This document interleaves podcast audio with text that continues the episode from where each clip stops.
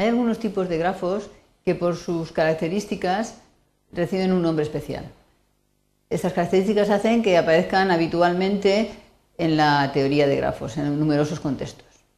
Entonces nosotros vamos a ver los grafos bipartidos, ponderados y grafos, otros grafos, como son los grafos completos o grafos carregulares.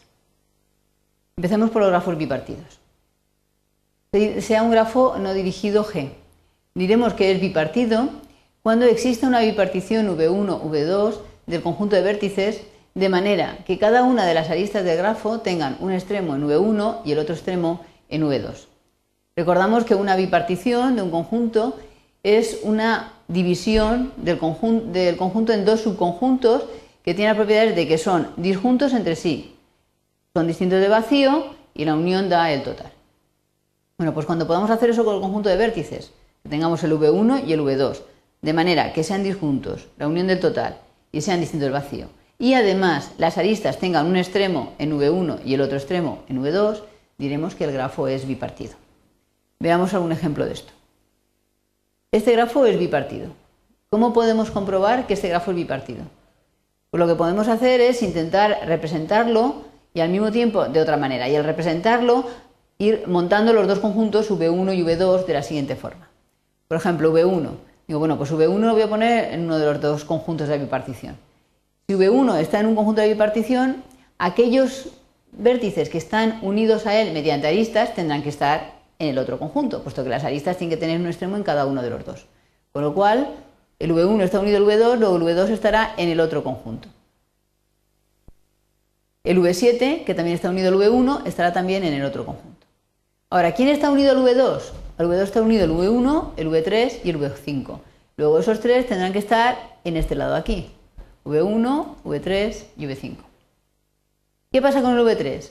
El V3, además de los, del V2, está unido al V4 y al V8. Luego el V4 y el V8 tendrán que estar enfrente. V4 y V8. Y el V4, el V4, además del V3, está unido al 5 y al 6. Luego el 5 y el 6 estarán a este lado. No estamos encontrando conflictos, con lo cual lo que estoy haciendo es cambiar la representación gráfica de este y de momento estoy separando los vértices en dos conjuntos. Y vamos por el 4, el 5 tiene al 7, al 2 y al 4. 2, 7, 2, 7 y 4. Después el 6, que está con el 8 y con el 4, añado la 6, eh, la 6 con el 8, bueno, aquí falta una, una arista que se nos ha olvidado, y con el 4.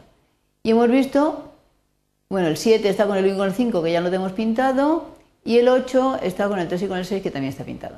Bueno, pues a falta de la lista que va aquí, que no crea ningún problema, hemos visto que he dividido el conjunto de vértices en dos, que es 1, 3, 5 y 6 por un lado, 2, 7, 4 y 8 por otro.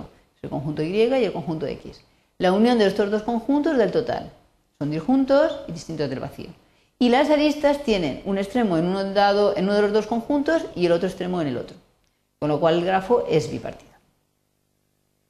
Veamos otro ejemplo. Este grafo, que tiene una apariencia parecida a la anterior, no es bipartido. ¿Por qué? Vamos a hacer la misma operación de antes. Cogemos el V1, el V2 tendrá que estar enfrente. Cojo el V2, el V1, V3 y V5 tienen que estar en el primer conjunto. V3 está unido a V4 y a V7.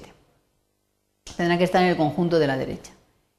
Y ahora eh, V4 está unido a V5, perdón, V4 no está unido a V5, a ver, V4 sí está unido a V5, bien, y luego tenemos que V4 está unido a V7. Y aquí es donde hemos encontrado el problema. Porque el V7, si está unido a V4, debería estar en este conjunto.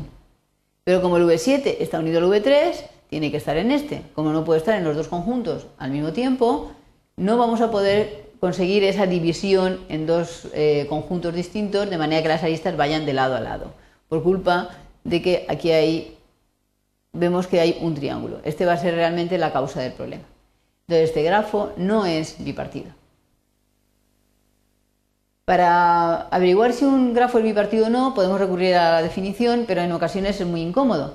Entonces, muchas veces es muy conveniente utilizar la siguiente caracterización.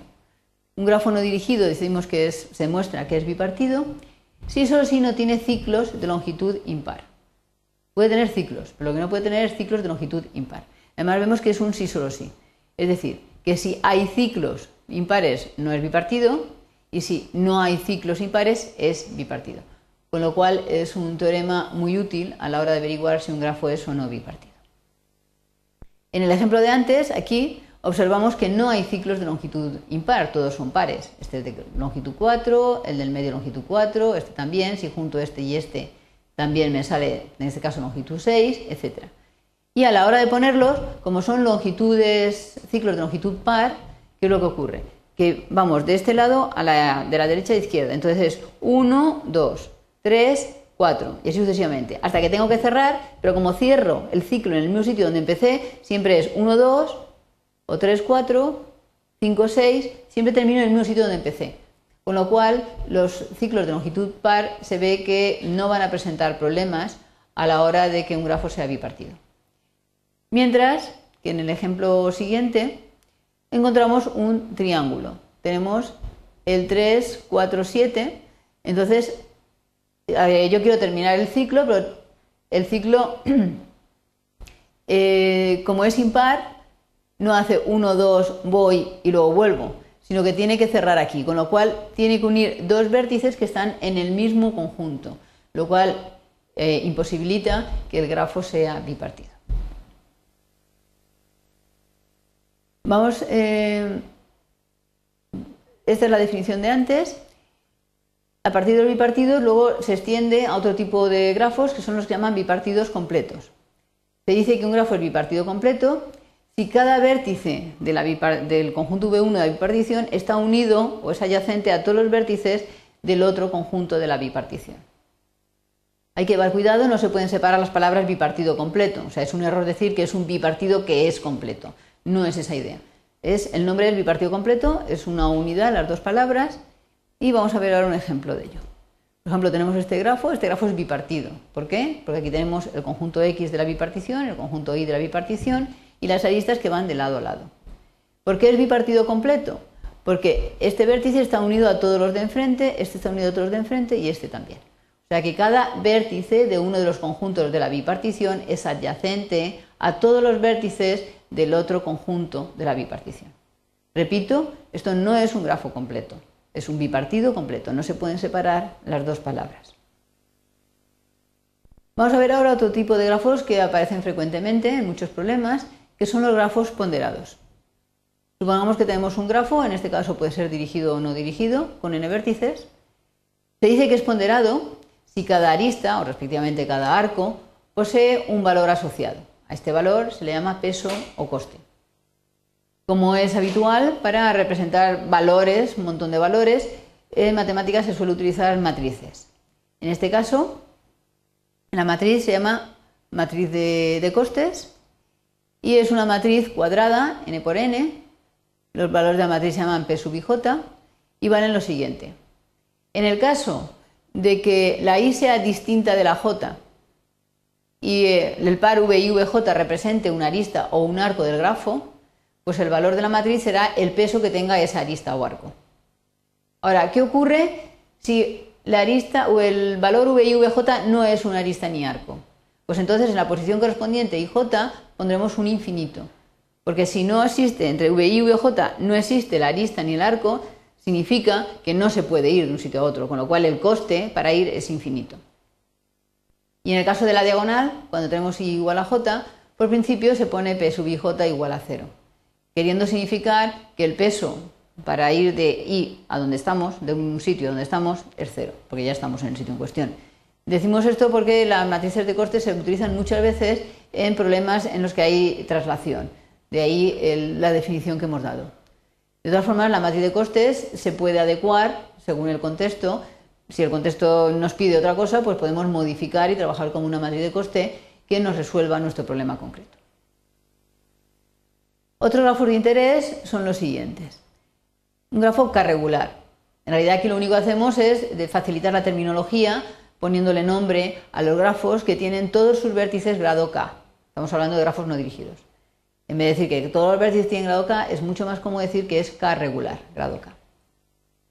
Los grafos completos son importantes porque son los grafos eh, no dirigidos, simple, es decir, sin bucles, de tal manera que están todas las aristas posibles entre cada par de vértices, hay una arista.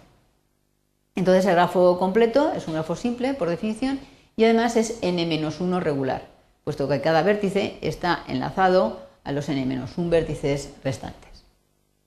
Veamos la representación de algunos grafos completos. K1 tiene un solo vértice, es simple, luego no es más que el nodo 1. K2, dos vértices, una sola arista. K3, tres vértices y las tres aristas posibles. K4, todas las aristas posibles. K5, todas las aristas posibles y así sucesivamente. Observamos lo que decíamos antes. Este es cero regular, grado 0 todos los vértices, es un vértice aislado. Estos tienen grado 1, hay dos vértices y todos tienen grado 1. Aquí hay tres vértices, tienen grado 2. Aquí hay cuatro vértices y tienen grado 3. Aquí hay cinco vértices y cada uno tiene grado 4. Así pues, recordamos que hemos definido que se entiende por grafo bipartido y hemos dado una caracterización importante que nos facilitará el trabajo. Grafo ponderado, grafo completo y grafo regular. Todos ellos son muy habituales en la teoría de grafos.